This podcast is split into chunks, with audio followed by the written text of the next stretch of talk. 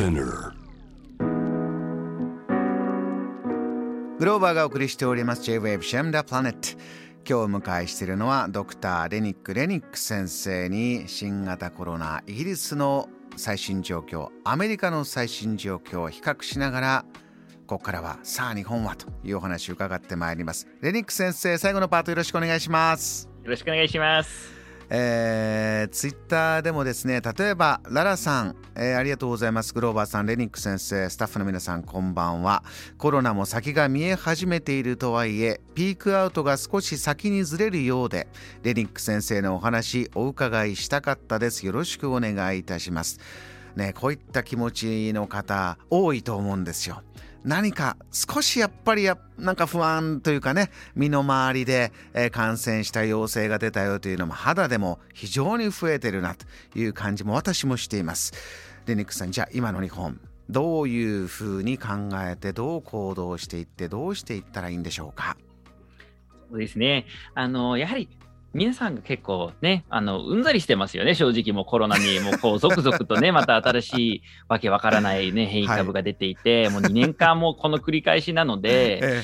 いや、もうね、終わりが欲しいなっていう。で、あの、残念ながらこのオミクロン株に関しては、やっぱりあの前話してたように、第5波の後みたいに、もうこう、本当に感染者数がとっても少なくなってもコロナなんて周りにいないっていうような状況には、なかなか戻りにくいですね。また、ね、今もヨーロッパでね、その BA.2 っていう、またちょっとね、あのもうもう一つの、もうちょっと感染力が強い種類が出てるぐらいなので、やはり感染力、ここまで高くなると、もうその社会全体からなくすことっていうのはなかなか難しくて、いわゆるエンデミックでもう1日何万人になってもそれが当たり前っていうような状況がしばらく続くのが個人的な感想ですね。レニック先生、この最近よく出てくるようになったエンデミックという言葉の意味、これを教えてもらえますか、はいですね、あのエピデミックっていうのが、もう要するにその病気がこう行ったり来たりすることですよね。こう、パーッとあの広まって、で、また収まる。で、またまあ、パーッとこう、まあ、こういう波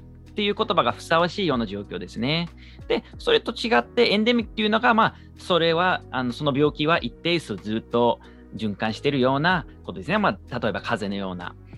で、まあ、エンデミックの時代を考えると、やはりもうしばらく本当にこれがあのウィズコロナ時代が始まることですよね。うもう今度はマジのウィズコロナ時代です。もうこう自分の周りに、あの人もコロナだね、だ選手はあの人だねみたいな状況で、本当にもう周りにコロナが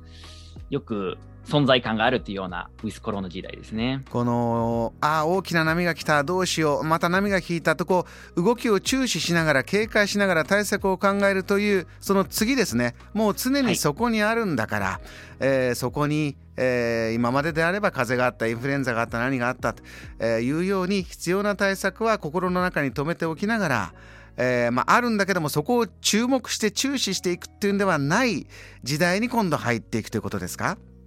そうですね、もう結構その状況があんまりそこまで大きな変わりがなく、もうこう一定のあの警戒感であるっていうことですね。で、その中でやはり私たちが一番望んでるのが、はいまあ、インフルエンザみたいにそんなに命に関わらないような病気であってほしいですね。で、そのデルタ株株、オミクロン株にあの変わった時には、やっぱりオミクロン株の方がその重症化率が低いっていうニュースが嬉しかったですね。ただし、あのアメリカの話を見ると、ね、あのやっぱりオミクロン株だからといって重症化しないわけでは全くないですね。あのやっぱ感染力が強いので、総合的に感染者数が多くて、あのその中で重症例が結構多く出ることもあります。で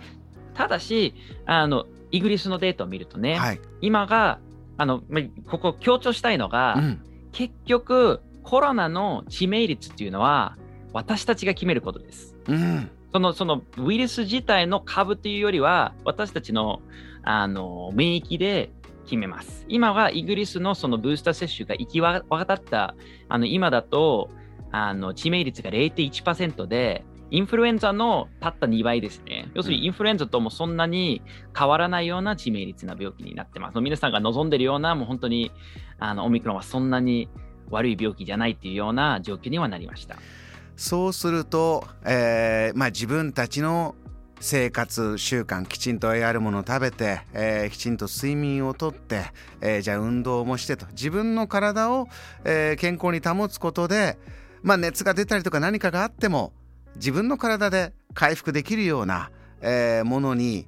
今後、えー、そのピークアウトして、まあ、イギリスのような状態ですよね。そういうふうになれば日本も、まあ、マスクもそんなにしなくてもいいんじゃないか。そしてじゃあエンターテインメントの場でもまあ、人がくっついてまた声を出してレニック先生おっしゃった2019年のような生活をしていけるというのが我々がまあちょっと目指していくところということになるんですか？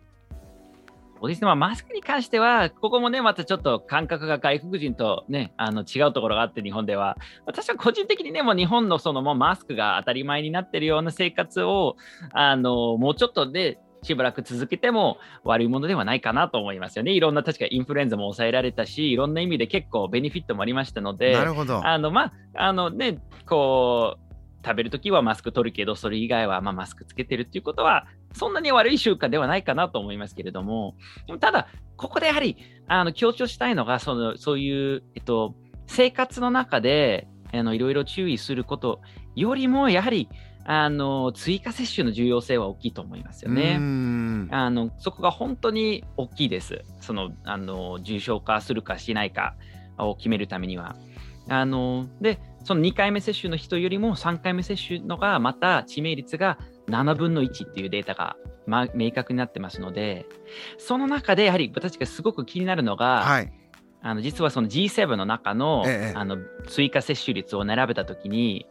あのアメリカが6位です、うん、つまり、ね、最低から2番目なんですけれども一番最低というのが日本です。あそうなんですね。そう。今せっかくあの2回目の時にね僕私はすごくもう手放してあの褒めてましたけれどももう日本は本当に頑張ってみんな2回目接種できたっていうのは本当にすごいことでした。すごいしかもあのそのイギリスのウォープスピードと同じぐらいの勢いでできましたけれどもなぜか3回目接種が全く進んでないっていうのがあの本当にこれがちょっとオミクロンのスピードとは全く合ってないので、やはりもう日本でも一刻も早く、特に高齢者の追加接種をすることが、あの本当に急務ですね日本の社会は高齢者の数大変多いですからそのおっしゃっていた飛び火して、えー、そこでじゃあ高齢者の方が命に関わることになるという可能性は大変高いそういった社会でもあるんだろうと思います。えー、レニック先生、あのね実際臨床患者さんを見てる現場でもこのワクチンについて